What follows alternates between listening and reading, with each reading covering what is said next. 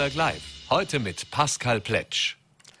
Mittwoch, 2. Februar 2022. Herzlich willkommen zu einer neuen Ausgabe von Vorarlberg Live. Und heute freue ich mich auf folgende Gäste. Zum einen habe ich zu Gast die Leiterin der IFS Schuldenberatung, Simone Strehle-Hechenberger. Dann freue ich mich auf Landespolizeikommandant Hans-Peter Ludescher und zum Beginn machen wir jetzt eine Schalte nach Wien. Ich freue mich, ihn begrüßen zu dürfen, den äh, Gesundheitssprecher der Nähe aus dem Nationalrat, Gerald Doacker. Schönen guten Abend und herzlich willkommen bei Vorarlberg Live. Hallo Herr Pletsch, danke für die Einladung. Ja, Loacker, 2G, 3G, 1G, Maske, ja, nein. Jetzt haben wir heute gehört, in den Schulen wird die Maskenpflicht auch zurückgenommen. Äh, schrittweise in den nächsten zwei Wochen erfolgt das in fast allen Bereichen. Äh, allerdings muss man sagen, es herrscht natürlich nach wie vor viel Verwirrung, viel Unverständnis auch, was jetzt wann, wie, wo gilt. Warum ist es denn so, dass die Politik auch nach zweieinhalb Jahren Corona-Pandemie es offensichtlich nicht schafft, hier klare Regelungen auch verständlich für die Bevölkerung zeitgerecht umzusetzen? Das hat natürlich mehrere Gründe. Äh, zum einen macht es der Föderalismus schwierig. Nicht? Es werfen sich unterschiedliche Landeshauptleute mit unterschiedlichen Zielen in die Diskussion und dann leiden wir unter einer Regierung, die das politische Fernlicht nicht eingeschaltet hat. Man denkt maximal bis zur nächsten Woche, aber wie das alles ausschauen soll in einem, zwei, drei Monaten, die Frage stellt sich keine mehr, weil alle so im Hamsterrad sind. Und dann kommen Regeln heraus, die die Bürger gar nicht mehr verstehen können, weil sie keinen Sinn mehr ergeben. Mhm. Verstehen Sie da auch die vielen Menschen, die auf die Straße gehen? Es gibt immer wieder diese Diskussionen um diese Corona-Demonstrationen. Und da gibt es ganz unterschiedliche Personengruppen, die da beteiligt sind. Wir wissen es, da gibt es äh, vom rechten über den linken extremen Flügel, aber auch ganz viele Menschen aus der Mitte, die sich eben auch nicht mehr aufgehoben fühlen. Das haben wir jetzt in den letzten Sendungen auch immer wieder thematisiert. Äh, wie viel Schuld trägt denn auch die Politik daran, dass es diese Demonstration überhaupt gibt und dass es diesen Zulauf nach wie vor gibt? Also sprich, Liegt es wirklich nur an den Corona-Maßnahmen oder liegt es daran, dass man es halt einfach nicht richtig kommuniziert? Ja, ich glaube, da sind viele Versprechungen gemacht worden, die dann nicht eingehalten wurden. Mit dem Ergebnis, dass viele Menschen sagen, ich glaube denen gar nichts mehr. Beispielsweise wurde gesagt, ähm, die Pandemie ist beendet im Juni 2021. Sie war es nicht. Dann hat es geheißen, es wird keinen Lockdown mehr geben. Dann hat es geheißen, es wird keinen Lockdown für Geimpfte mehr geben. Äh, es hat geheißen, ihr müsst euch zweimal impfen. Jetzt muss man sich dreimal impfen. Äh, es hat, haben alle versprochen, es kommt keine Impfpflicht. Jetzt kommt eine Impfpflicht. Und so viele Versprechen sind gebrochen worden, dass viele sagen, habt mich doch gern, ihr erzählt irgendwas und mich hört keiner. Also insofern habe ich Verständnis für den Unmut.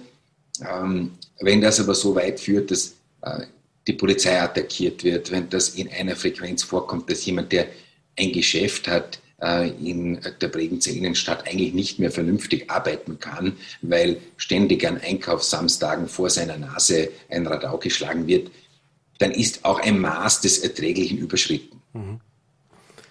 Jetzt, Sie haben es gerade schon erwähnt, die Impfpflicht. Seit gestern sollte sie gelten. Äh, jetzt haben wir erfahren, dass es sich noch ein bisschen verzögert. Äh, auch wieder mal etwas, das sich verzögert, denn am Donnerstag ist es im Bundesrat. Danach muss es der Bundespräsident noch unterschreiben. Also gehen wir mal optimistisch davon aus, dass es Anfang nächster Woche dann tatsächlich in Kraft tritt. Sie waren im Nationalrat einer der Abgeordneten, die gegen die Impfpflicht gestimmt haben. Äh, jetzt kommt sie. Wie sehen Sie jetzt auch das im Sinne der Umsetzung, also sprich auch mit diesen Staffelungen, die jetzt gemacht werden, jetzt mal unabhängig davon, dass Sie grundsätzlich ja andere Meinung vertreten haben. Aber wie das jetzt umgesetzt wird, macht das so Sinn? Ja, also die Abstimmung ist ausgegangen. Als Demokrat akzeptiert man die Mehrheiten. Aber jetzt stehen wir vor einer Situation, die wieder kein Mensch verstehen kann. Es kommt also eine Impfpflicht und gleichzeitig gilt weiterhin 3G am Arbeitsplatz. 3G in der Gastro, im Handel und in der Dienstleistung überhaupt kein G mehr, nur Maskenpflicht. Wo gilt dann die Impfpflicht noch? Mhm. Auf der Straße und bei mir zu Hause? Das ergibt keinen Sinn. Der Staat, der mir eine Impfpflicht auferlegt, zahlt mir den Test, mit dem ich nachher ins Gasthaus gehe und darauf anstoßen kann, dass ich auf die Impfpflicht pfeife. Also das ist wirklich eine, eine Regelung, die uns international auch zum Gespött macht. Mhm. Ich habe heute mit einem Redakteur vom Guardian telefoniert, der konnte ja gar nicht glauben, was ich ihm da erzähle, wie bei uns die Regelungen ausschauen. Mhm. Bevor wir jetzt zu den Tests kommen, eben noch kurze Frage auch mit dem Blick über die Grenzen hinaus. In immer mehr Ländern werden die Corona-Maßnahmen komplett aufgehoben äh, oder beziehungsweise sehr, sehr stark eingeschränkt, äh, äh, auch in vielen europäischen Ländern. Ähm, wir waren zu Beginn der Pandemie die Ersten, die sehr rigorose Maßnahmen gemacht haben. Haben wir jetzt die Gefahr, dass wir die Letzten sein werden, die dann auch wieder lockern in Europa? Die Gefahr sehe ich auch. Vor allem schauen wir in Österreich zu wenig drauf, welche Maßnahme hat was konkret gebracht. Wir sind Testweltmeister und es hat uns im Vergleich zu Deutschland und zur Schweiz eigentlich nichts gebracht. Wir haben vielleicht ähnlich viele Lockdown-Tage wie die Deutschen, aber wir haben äh, wesentlich mehr Lockdown-Tage als die Schweiz. Das hat uns in der Pandemiebekämpfung auch nichts gebracht, weil am Schluss zählen die harten Zahlen. Mhm. Wie viele Menschen sind gestorben auf 100.000 Einwohner und wie viele sind im Spital? Und wenn wir diese harten Zahlen anschauen, dann muss man sagen, die österreichische Politik war strenger und teurer, aber sie hat Österreich nichts gebracht. Mhm. Das heißt, würden Sie begrüßen, dass man jetzt schneller alle Maßnahmen einstellt, so wie es manche andere europäischen Länder jetzt machen? Denn wir sehen es nach wie vor, die Zahlen steigen zwar jeden Tag an, in Vorarlberg doch noch sehr beachtlich, also wir sind noch nicht am Höhepunkt, höher als sie jemals zuvor in der Pandemie waren. Aber glücklicherweise, Sie haben es schon erwähnt, die Spitalszahlen sind sehr stabil, sind auf sehr niedrigem Niveau. Äh, das heißt, es würde alles dafür sprechen, dass man jetzt sagt, weg damit und dass wir auch wegkommen. Wir haben im Vorgespräch schon gesprochen, aber auch von so Regeln, wo sich ja wirklich keiner mehr auskennt. Äh, Beispiel war das 2G im Hallenbad, wo ich dann mit der Maske bis zur Dusche muss, äh, dann aber nicht weiß, ja, was tue ich da mit der Maske im Hallenbad, kann ich ja nicht versorgen. Äh, oder auch beim Friseur, wo man jetzt lange Jahre, lange Jahre, viele Monate die härtesten Maßnahmen hatte und die jetzt die 2G-Regel auch ab, wegfällt dann ab Mitte Monat dann. Äh, das heißt, sollte man Ihrer Meinung nach jetzt einfach sagen, gut, jetzt bevor sich endgültig keiner mehr auskennt, machen wir einfach das, was die vielen anderen auch schon machen und lesen alle Maßnahmen auf. Ja, es geht ja um die Verhältnismäßigkeit. Es gibt ja im Leben nicht nur Corona. Es gibt ganz viele andere gesundheitliche äh, Gefährdungen, zum Beispiel zu wenig Bewegung ist eine, ähm, dass die Menschen depressiv werden, weil sie zu wenig Kontakte haben, ist eine andere. Und da müssen wir den Menschen schon ganzheitlich anschauen. Und wir haben jetzt in, in Vorarlberg bei Rekordinfektionszahlen mhm. sechs Intensivpatienten wegen Covid. Ja, da muss ich sagen, bitte die Kirche im Dorf lassen, weil wenn das jetzt so ausschaut, wie Professor Nowotny gesagt hat, wenn Omikron einmal durchgerauscht ist, und das tut es jetzt gerade, dann ist das so ähnlich wie eine Grippe dann würde ich sagen, ja, dann behandeln wir es auch so. Und wer sich schützen will, kann sich schützen. Mhm. Wer sich impfen lassen will, kann sich impfen lassen. Wer eine Maske tragen will, kann sie überall tragen, wo er Lust hat. Und wir werden, also wir leben alle nicht ewig, das sollten wir auch einmal anerkennen. Und wir müssen uns bemühen, meiner Meinung nach, wieder zu einer Normalität zurückzukehren, wo wir es halt akzeptieren, wenn es uns einmal drei bis fünf Tage ins Bett pickt, weil wir eine Infektion eingefangen haben. Mhm. Das hat es früher gegeben und das gibt es jetzt auch. Wir, wir müssen ja eigentlich froh sein, dass wir jetzt sehen, dass Omikron im Regelfall und besonders bei den geimpften Menschen sehr leichte Verläufe zur Folge hat, mhm. im Regelfall. Ausnahmen gibt es immer. Mhm. Ja. Ähm, das heißt, Sie würden begrüßen, wenn man sagen würde, jetzt äh, Stand heute, möglichst alles weg. Also vielleicht bei Großveranstaltungen noch ein Auge drauf haben. Ja, ähm, mhm. Veranstaltungen mit tausend und mehr Leuten sind natürlich noch nicht gescheit, aber ähm, es bringt nichts, da Regeln aufzustellen, an die sich keiner halten kann, weil es keiner mehr versteht, weil sie sich alle zehn Tage geändert haben, dann lassen wir es lieber bleiben. Mhm. Kommen wir, bleiben wir noch kurz bei der Impfpflicht, äh, die ja jetzt in Kraft tritt. Und da gibt es jetzt natürlich auch viel Verwirrung, auch bei den Unternehmen. Denn grundsätzlich, Sie haben es vorher auch schon erwähnt, gilt nach wie vor 3G am Arbeitsplatz. Das wird auch künftig so beibehalten. Aber es gibt schon erste Unternehmen und äh, auch öffentliche Einrichtungen. Wir haben es erlebt in Vorarlberg mit dem Fußacher Bürgermeister, der einen Brief an seine Angestellten geschickt hat und sie aufgefordert hat, dem Gesetz dann auch Folge zu leisten und andernfalls auch mit Konsequenzen rechnen zu müssen. Und wie heute bekannt geworden ist, äh, ist das auch beim ORF äh, offensichtlich ein großes Thema, wo es darum geht, ob dann ab Mitte Februar äh, die, die, Gehaltsfortzahlungen eingestellt werden, falls man sich nicht impfen lässt oder eben auch keinen genesenen Status hat. Das würde ja auch reichen. Äh, ja, wie, wie, sehen Sie diese Vorstöße? Ich meine, auf der einen Seite Konsequenz, wir haben eine Impfpflicht, dann sollte man vielleicht auch drauf schauen. Auf der anderen Seite natürlich vermutlich auch ein sehr, sehr schwieriges Thema. Ich glaube, da sind wir an einem Punkt, wo die Befürworter der Impfpflicht vielleicht nicht alle Eventualitäten äh, fertig bedacht haben. Ich habe zum Beispiel ein gewisses Verständnis für den Fußacher Bürgermeister, weil eine Behörde, äh, wenn ihr ein Rechtsverstoß bekannt wird, ja nicht wegschauen kann. Mhm. Und wenn der Bürgermeister von Fußach eine, einen Verstoß gegen die Impfpflicht sieht, kann er nicht so tun, als ob es das nicht gäbe. Mhm. Also er ist da selbst in einem Konflikt und hat jetzt versucht, eine Lösung zu finden. Das gilt für den ORF in dieser Form nicht. Ähm, ich habe eine gewisse Skepsis, ob sich das so durchziehen lässt, wie ähm, der, Generaldirektor Weismann das da angekündigt hat. Ich halte die Vorgangsweise auch nicht für besonders weise, jetzt da mit dem Holzhammer drauf zu hauen. Das sind aber eben Dinge, die sich ergeben, wenn ich auf der einen Seite eine Impfpflicht beschließe und gleichzeitig 3G am Arbeitsplatz gelten lasse. Es war eigentlich in den Vorgesprächen zu diesem Impfpflichtgesetz gemeinsames Verständnis, mhm. dass es bei 3G am Arbeitsplatz bleibt und keine Impfpflicht am Arbeitsplatz eingeführt werde. Mhm. Wenn das in der Realität anders ausschaut, dann haben die, die das Gesetz geschrieben haben, nicht das erreicht, was sie zugesagt haben. Mhm.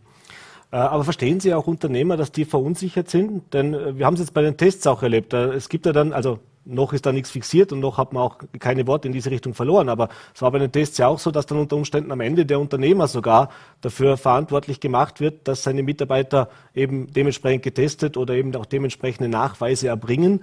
Das kann der ein oder andere vielleicht schon ein bisschen vorpreschen, denn wie gesagt, ist nicht zur Diskussion aktuell, aber es ist natürlich eine Verunsicherung da. Und natürlich auch als Unternehmer hat er Verantwortung für seine gesamte Mitarbeiterschaft.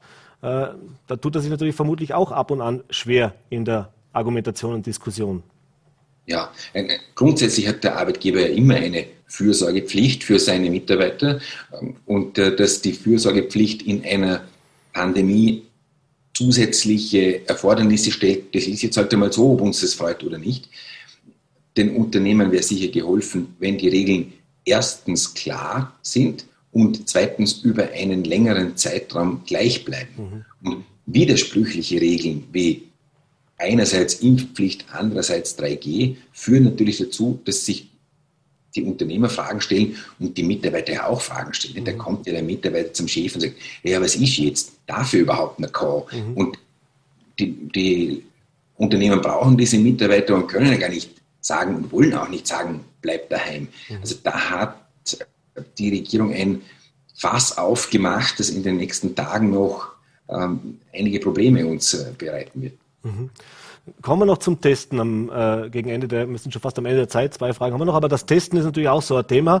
Äh, Sie haben es gesagt und das ist ja auch oft schon, hat es die Politik auch dafür gerühmt, wir sind Test-Europameister, wir sind Test-Weltmeister, haben die höchsten äh, Testzahlen kostenlose Tests, die fast jederzeit jedem zur Verfügung stehen, sei es jetzt im Gurgeltest oder sei es im Heimtest, äh, im Wohnzimmertest, den wir hatten oder eben auch in den Teststationen.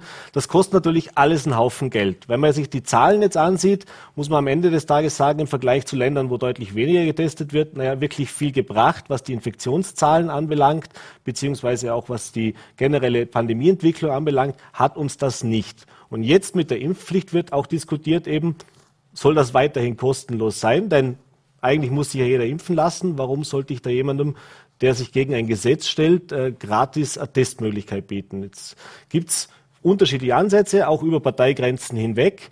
Äh, was denken Sie darüber? Warum sollten denn die unter Umständen eben künftig nicht mehr kostenlos sein? Ja, eigentlich hätten sie schon nicht mehr kostenlos sein sollen ab dem Zeitpunkt, wo jeder eine Impfung haben könnte. Warum sage ich das? Das österreichische Gesundheitswesen funktioniert so. Das öffentliche Gesundheitssystem stellt die Basisversorgung zur Verfügung und wenn ich Extras haben will, beim Zahnarzt eine Keramikplombe haben will, ähm, dann muss ich was aufzahlen. Mhm. Wenn ich im Spital ein Einzelzimmer haben will, brauche ich entweder eine Zusatzversicherung oder muss es privat aufzahlen. Und das würde ich hier gleich sehen. Die Basisleistung, die Impfung stellt der Staat kostenlos zur Verfügung, die Gemeinschaft der Steuerzahler. Mhm. Und wenn jemand sagt, das will ich nicht haben, ich mag die teurere Lösung, nämlich regelmäßige Tests haben, bitte, die Freiheit soll jeder haben, aber meine Entscheidung, mich nicht testen zu lassen, meine, äh, mich nicht impfen zu lassen, meine Entscheidung für die Tests kann ich ja nicht kostenmäßig den anderen umhängen. Das hat ja dann mit Freiheit nichts zu tun. Freiheit ist immer die Schwester von Verantwortung. Und wenn ich mir die Freiheit rausnehme, nicht impfen, sondern testen, dann habe ich auch die Verantwortung für meine Entscheidung selbst gerade zu stehen. Mhm. Denken Sie, da wird sich in den nächsten Wochen und Monaten im Parlament auch eine Mehrheit finden lassen? Wie gesagt, es gibt auch von ÖVP-Seite teilweise Zustimmung. Der Landeshauptmann Wallner hat gestern hier in der Sendung wieder, äh, vorgestern hier in der Sendung gesagt, er wäre dafür, dass es weiter gratis bleibt. Aber so ganz unumstritten ist es ja offensichtlich nicht.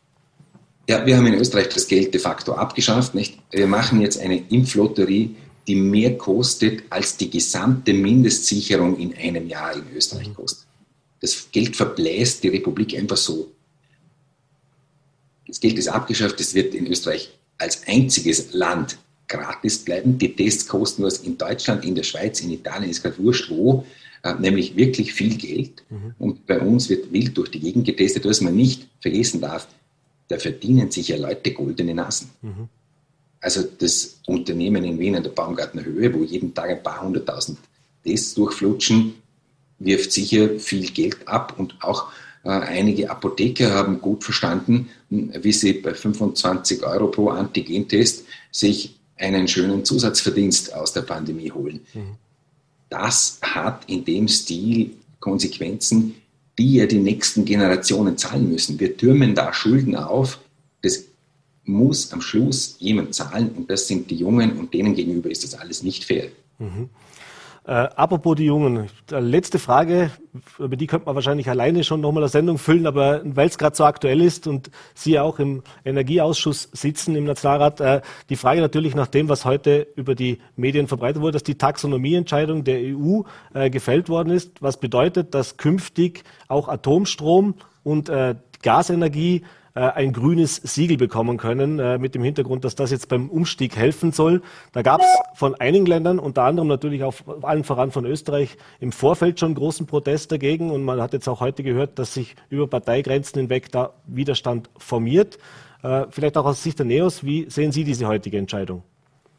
Ja, so wie das jetzt daherkommt, hat die Taxonomieverordnung keinen Sinn und das grüne Pickel quasi auf der, auf dem Fonds oder auf dem Wertpapier hat dann für den Konsumenten keine Zusatzinformation, weil da kann alles drin sein, da kann Erdgas drin sein, da kann Atomenergie drin sein. Und wenn das alles als ökologisch zählt, dann kann ich mir dieses Öko-Label schenken. Und ähm, das zeigt aber auch, glaube ich, dem Konsumenten, dass er generell aufpassen muss, wenn er mit irgendwelchen äh, ökologischen Pickel ähm, informiert wird, unter Anführungszeichen. Man muss genau dahinter schauen und da tut die EU niemandem einen Gefallen, nämlich den Bürgern nicht und dem, der Umwelt und dem Klima nicht, dann soll man es lieber gleich bleiben lassen.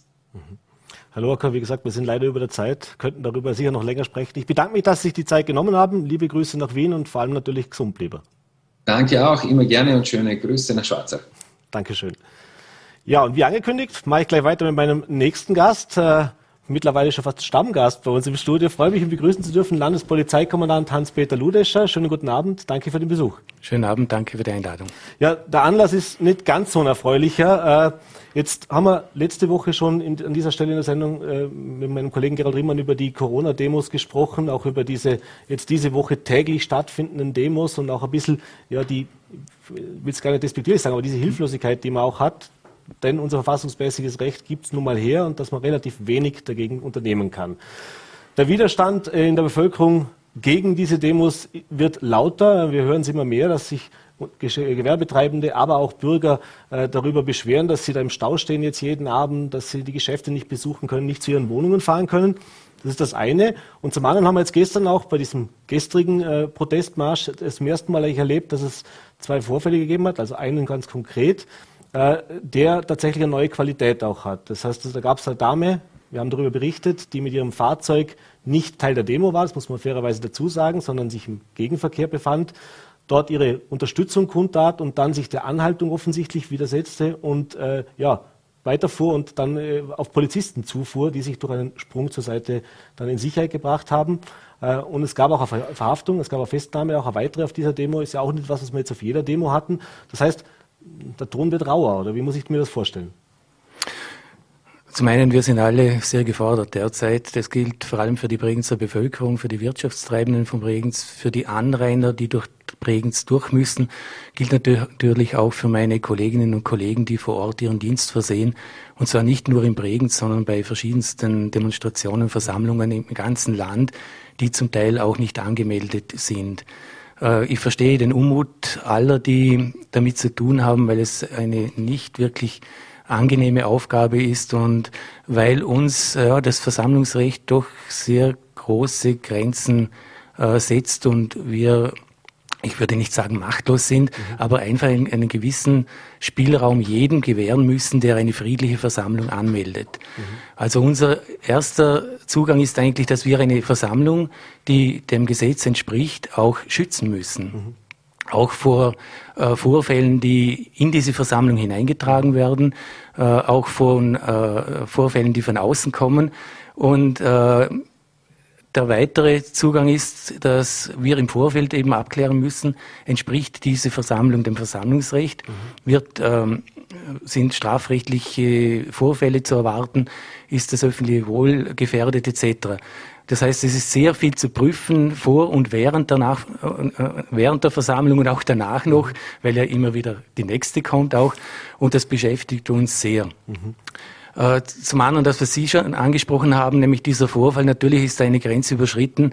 Äh, das können wir nicht tolerieren und, und da gibt es auch entsprechende Anzeigen und ich gehe auch davon aus, dass es entsprechende äh, Verurteilungen geben wird. Mhm. Ähm, jetzt stellt sich aber die Frage, kann man das dem Veranstalter vorwerfen? Mhm. Ist er verantwortlich dafür? Ähm, weil sich es eben nicht in der Versammlung zugetragen hat, sondern außerhalb, mhm. juristisch wahrscheinlich nicht. Ähm, die Frage, ob er es moralisch mit zu verantworten hat, das soll sich jeder selber be äh, beantworten. Aber jetzt als Laie gefragt, könnte das bei künftigen Veranstaltungen, was jetzt die Gefahreneinschätzung im hm. Vorfeld ausmacht, das haben wir in der Vergangenheit auch erlebt. Also es gab ja in der Vergangenheit auch Demonstrationen. Äh, ich erinnere mich daran, als es diesen Syrien-Konflikt gab, als es kurdische Kundgebungen gab, wo man eben auch mit Widerstand von außen rechnen musste.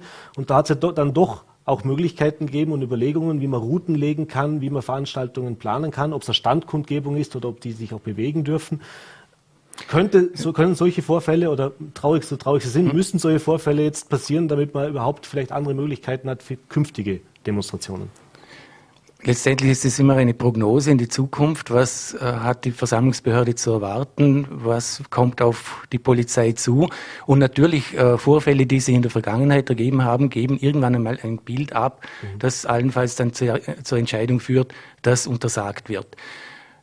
Damit ist aber das Problem meistens nicht gelöst. Eine Untersagung heißt nicht, dass dann nicht trotzdem äh, Versammlungsteilnehmer vor Ort sind, dass wir trotzdem entsprechend polizeilich aufgestellt sein müssen, dass wir mit äh, Situationen konfrontiert sind, die wir nicht von vornherein einschätzen können und uns von vornherein danach richten können. Mhm. Also alles hat seine zwei Seiten.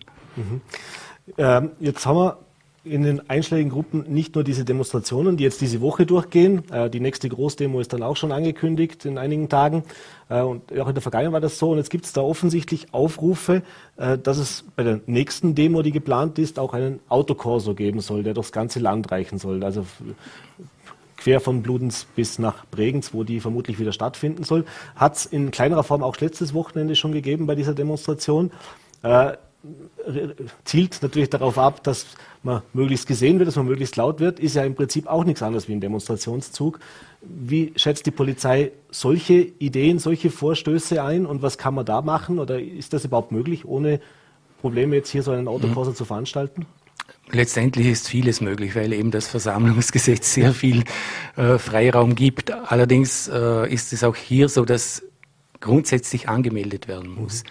Und dann wird die Behörde entscheiden, ob ein Autokorso ins Versammlungsrecht fällt oder nicht und was äh, möglich ist während dieses Autokorsos, sprich ständiges Hubkonzert, äh, Blockieren von Kreisverkehren. Da wird es sicher einen entsprechenden Einspruch geben der Behörde. Aber mhm. noch einmal, äh, der ja, die Grenze ist sehr fließend in dem Bereich und äh, letztendlich sind wir auch immer wieder gefordert und das wiederhole ich immer wieder, auch mit den Veranstaltern und Versammlungsverantwortlichen zu reden und das mhm. tun wir auch.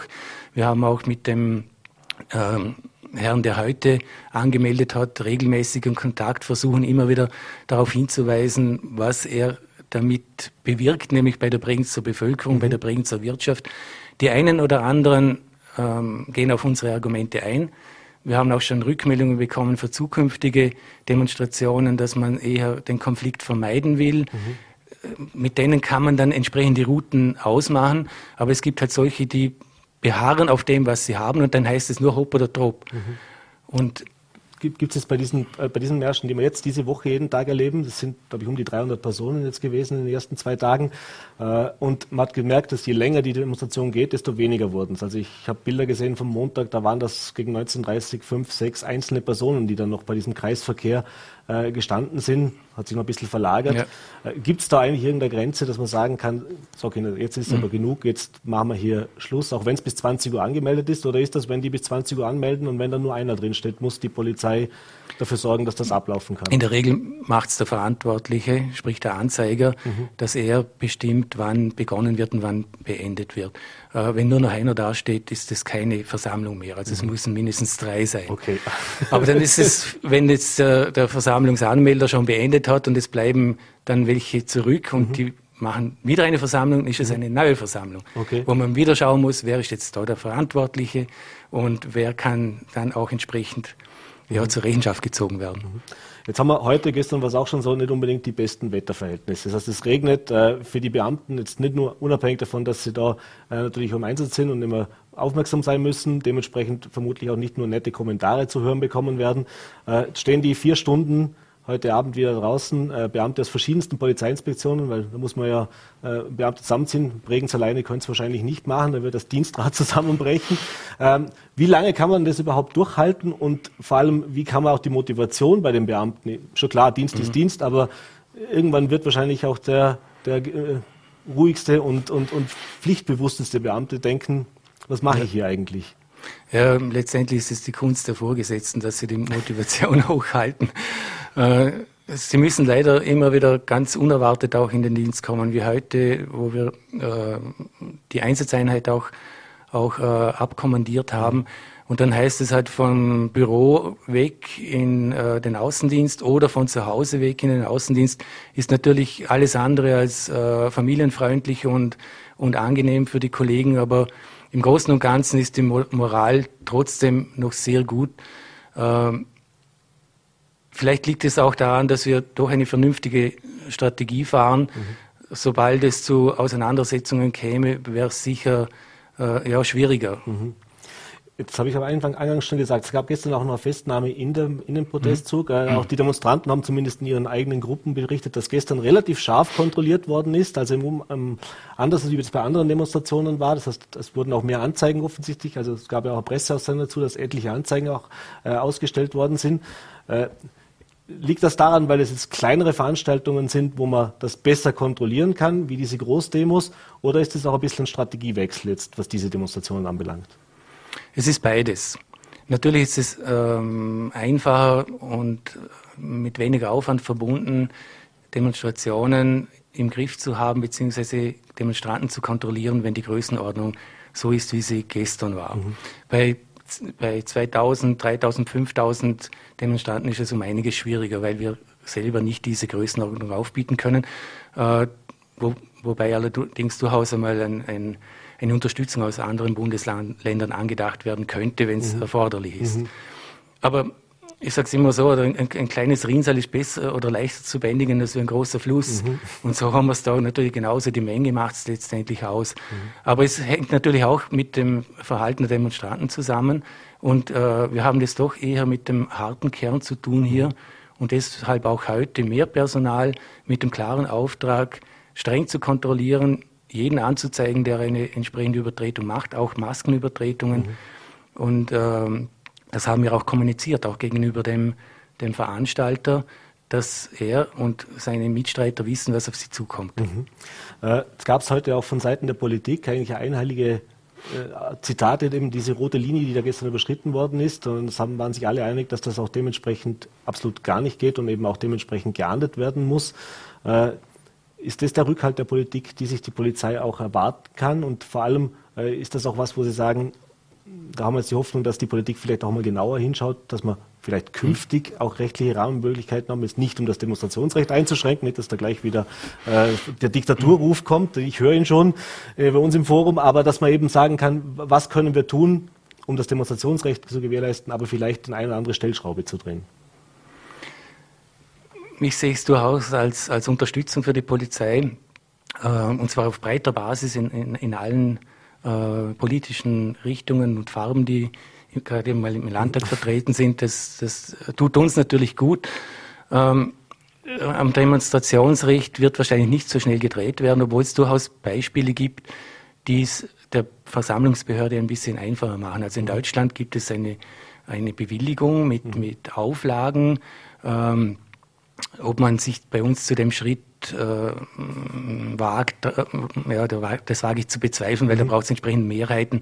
Das ist dann ein langwieriger Prozess mit, mit sehr vielen Diskussionen natürlich. Ähm, wird, da wird sich nicht allzu viel tun. Wir müssen mit dem Instrument arbeiten, das wir haben. Und ja, was es hergibt, gibt es her und was nicht, eben nicht. Mhm. Kommen wir zum Abschluss nochmal zum Thema Zahlen, weil das auch immer so wieder so ein Thema ist, das äh, sehr heiß diskutiert wird. Bei diesen Demonstrationen, da kommen Menschen zusammen. Und dann gibt es nach diesen Demonstrationen meistens eine Presseaussendung der Polizei, äh, wo äh, offizielle Teilnehmerzahl oder zumindest die Teilnehmerzahl, die die Polizei da festgestellt hat, drinsteht, die deckt sich relativ selten, um nicht zu sagen gar nicht, mit den Zahlen, die die Veranstalter selber publizieren oder auch in diesen Foren drin vorkommen. Da kommt jetzt immer wieder der Vorwurf gegenüber der Polizei, da würden bewusst, auch übrigens gegenüber der Medien, mhm. da würden bewusst die Zahlen niedergehalten, damit das schlecht geredet wird. Äh, und es gab, glaube ich, sogar auch ein, ein, ein, Gespräch zwischen der Exekutive und den Veranstaltern, warum und wieso und was man da machen kann.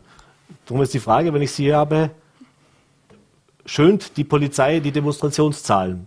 Nein, in keinster Weise. Wir haben überhaupt kein Interesse, eigentlich überhaupt die, die Zahl hinauszugeben. Das mhm. ist ein, für uns ist das ein Service für die Medien. Und äh, wir geben die Zahlen bekannt, die wir für unsere Arbeit benötigen. Sprich, äh, haben wir äh, mit unserem per Personaleinsatz richtig gelegen, womit müssen wir nächstes Mal warten mhm. äh, oder rechnen, mhm. wenn bereits zwei Demonstrationen waren, geht die Teilnehmerzahl hinauf, geht sie hinunter. Das ist unser Beweggrund. Mhm. Äh, die Veröffentlichung machen wir nicht aus irgendeinem bestimmten Grund, sondern wie gesagt als Serviceleistung. Ähm, wenn das beim bei den Versammlungsanmeldern so ankommt, als ob wir da beschönigen wollten. Wie gesagt, wir können ja gemeinsam diese Zahl hinausgeben, aber total uninteressant für uns. Mhm.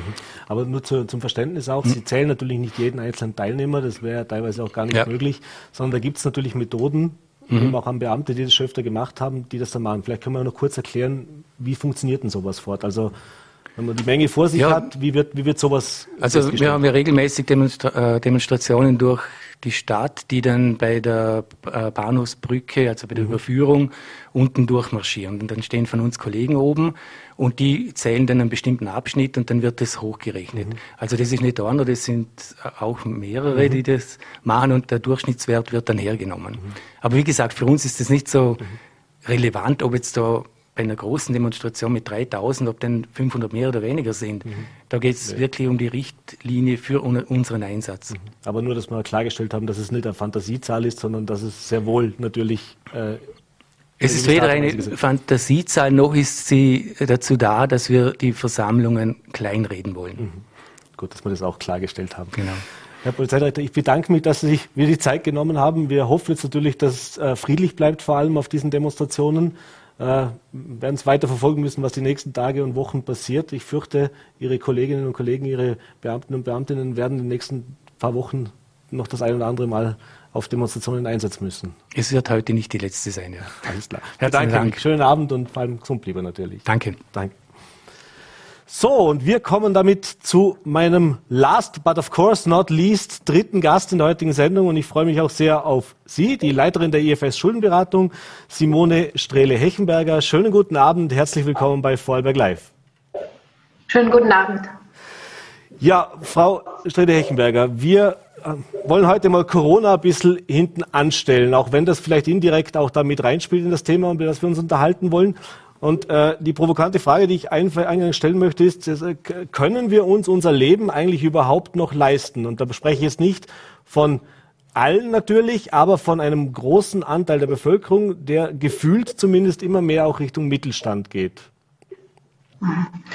Ja, wir sehen aktuell, dass, äh, dass es eine Preissteigerung gibt um äh, gut 2,8 Prozent. Gleichzeitig sind die Pro-Kopf-Einkommen um 5,8 Prozent gesunken.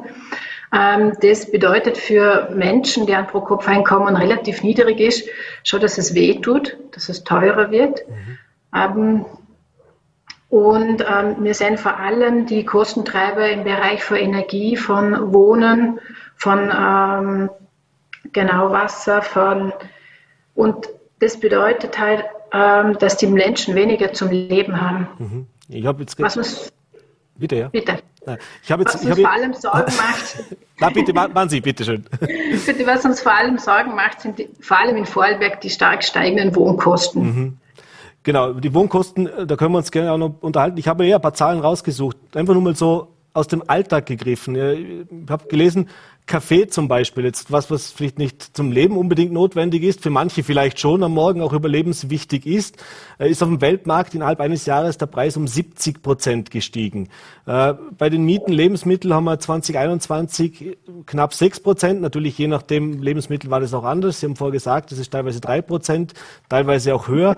Äh, Treibstoff ist um 31 Prozent gestiegen im Jahr 2021 und die Energiepreise um 11 Prozent. Wobei man dazu sagen muss, da sind wir noch gar nicht beim Konsumenten wirklich angekommen. Da rechnen wir, dass dieses Jahr äh, viele der Energieunternehmen das noch gar nicht weitergegeben haben. Ähm, Sie haben es auch vorher schon gesagt, wie die Gehälter sich entwickelt haben, also die Realgehälter.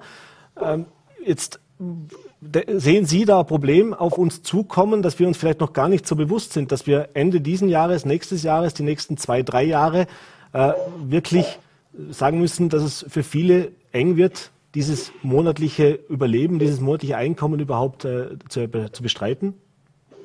Also wir wissen vor allem, dass es Personen mit niedrigem Einkommen besonders trifft mhm. und kinderreiche Familien. Ähm, ja, für die wird es schon, die werden schon die, äh, den Gürtel ein bisschen enger schnallen müssen. Mhm.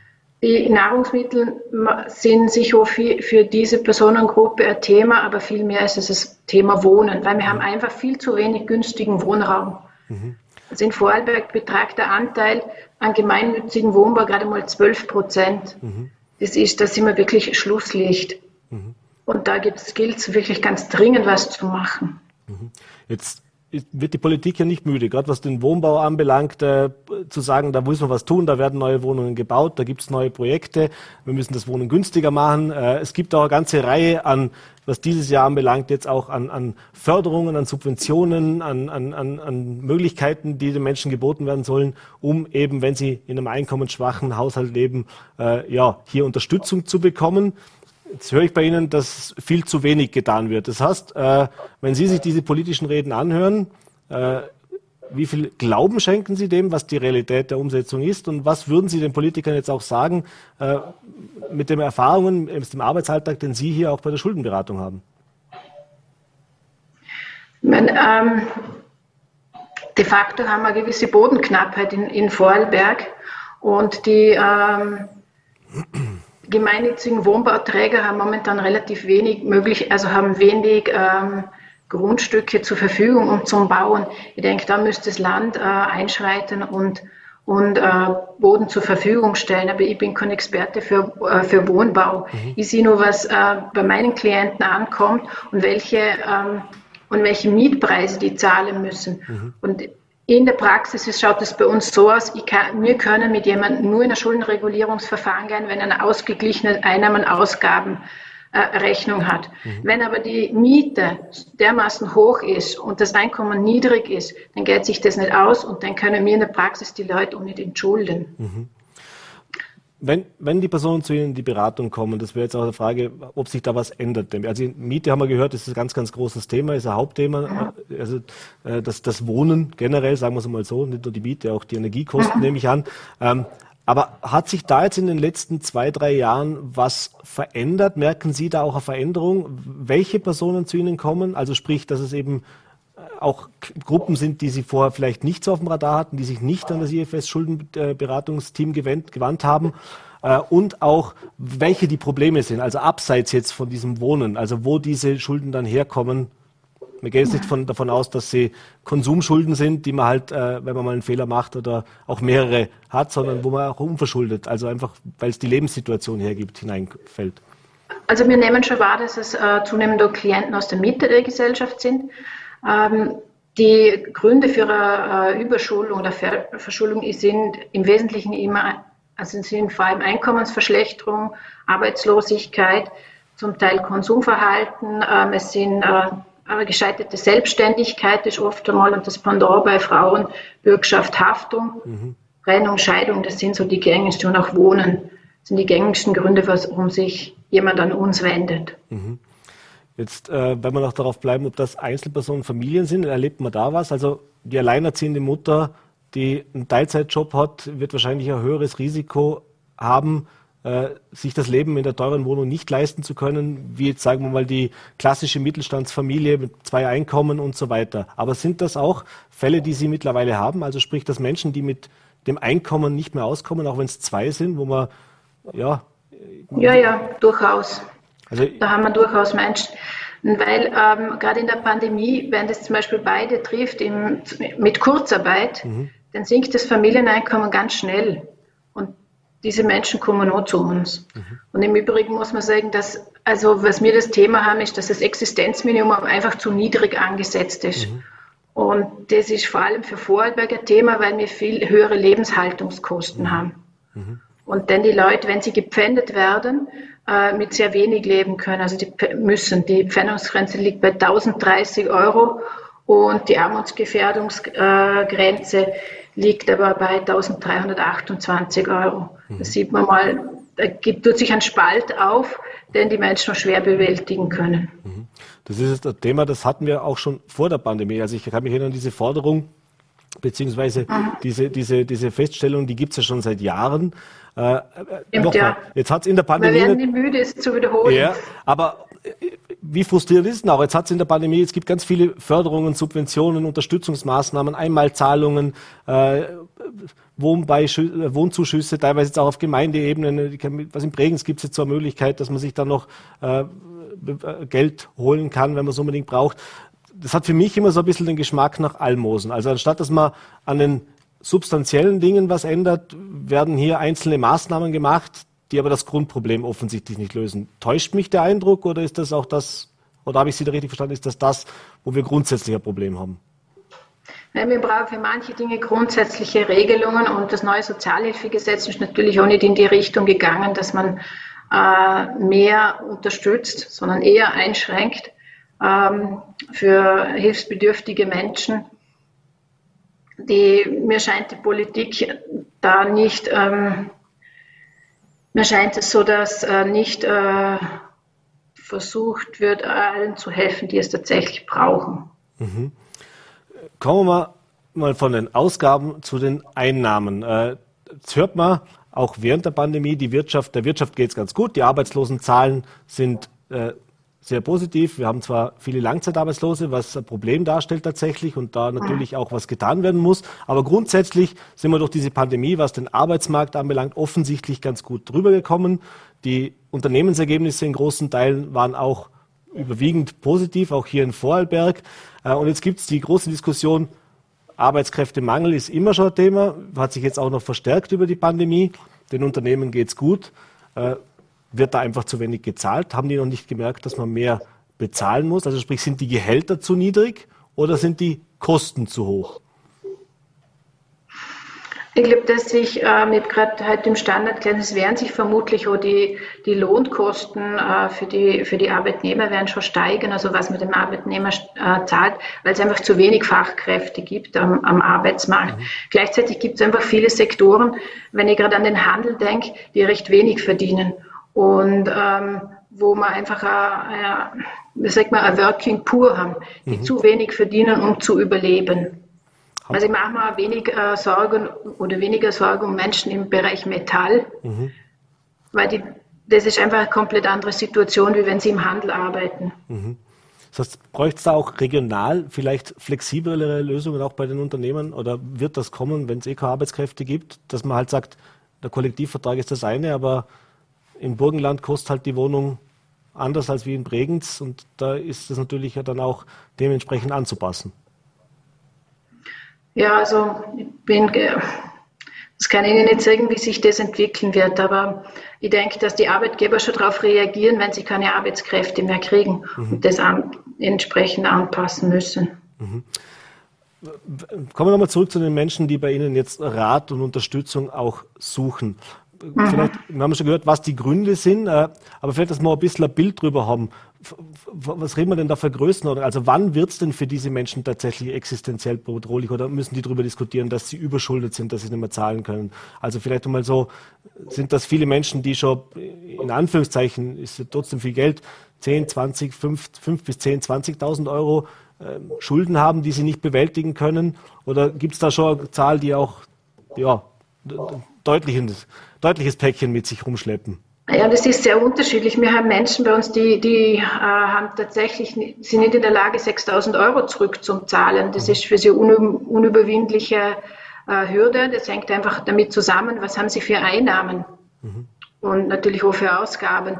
Und dann gibt es äh, Menschen, mit denen ähm, reicht es, eine Budgetberatung zu machen, obwohl sie 20.000 Euro Schulden haben, weil sie entsprechendes, über entsprechendes Einkommen verfügen und einen Engpass haben oder ähm, ja genau das durchaus stemmen können.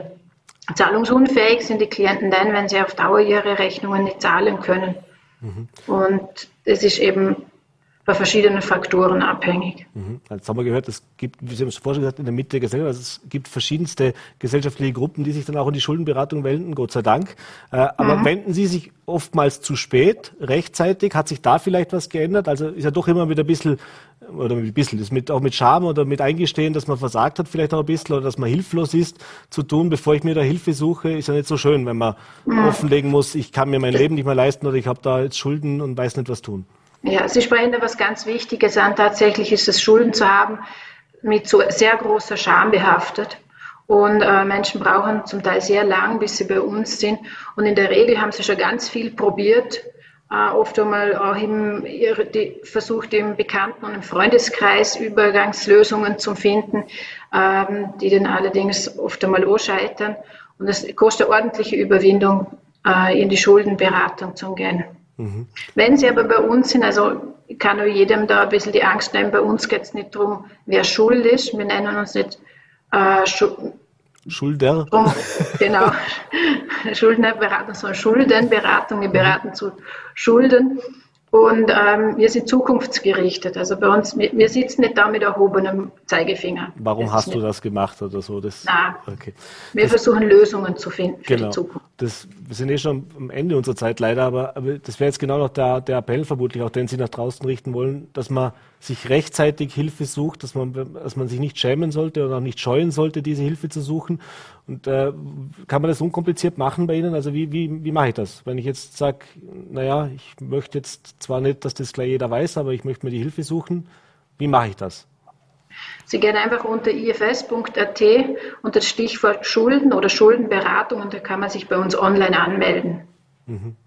Und, und Diskretion genau. ist eh klar, oder selbstverständlich. Deswegen Wir arbeiten mit Sorgen Verschwiegenheit machen. und also ist alles vertraulich, was Sie. Bei uns wird niemand erfahren, außer Sie wollen es, äh, dass Sie bei uns in Beratung sind. Alles klar. Vielleicht zum Abschluss noch, äh, weiß nicht, ob es optimistisch ist, aber so ein bisschen Ausblick auf, auf, auf das Jahr. Wie, wie, wie sehen Sie? Es gibt die einen, die sagen, wir werden, stehen am Anfang einer Wirtschaftskrise in Anführungszeichen einer persönlichen, also sprich, dass die, dass die Situation, die Preise werden weiter steigen, die Inflation, glaube ich, im Jänner 5 Prozent oder jetzt wieder prognostiziert worden, im November waren es auch schon mal 5 Prozent. Äh, oder ist das ein bisschen zu sehr schwarz gemalt und, und äh, das war jetzt halt auch diese ganze Pandemie-Geschichte und wird sich danach wieder einpendeln? Also ich glaube, wir sollten die Kirche im Dorf lassen. Wenn man es mit Deutschland vergleicht, sind wir immer noch äh, von, den, von, der Inflation deutlich niedriger. Und ähm, lassen wir es jetzt einmal auf uns zukommen. Man muss das dann eh handeln. So, so wie es ist. Sehr pragmatischer Ansatz, aber natürlich absolut richtig. Äh, Frau Strehle-Heckenberger, ich bedanke mich, dass Sie sich die Zeit genommen haben. Äh, die Infos haben wir. Wie gesagt, wenn man mehr wissen will, gerne an die IFS Schuldenberatung wenden. Ich wünsche Ihnen einen schönen Abend äh, und vor allem natürlich gesund bleiben. Vielen Dank. Danke. Wiederschauen. Und das war's mit der heutigen Ausgabe von Vollberg Live. Ich hoffe, es hat Ihnen gefallen und ich wünsche Ihnen jetzt noch einen schönen Abend. Und wenn Sie mögen, natürlich morgen wieder 17 Uhr äh, Voller.t, VNRT und Ländle TV einschalten.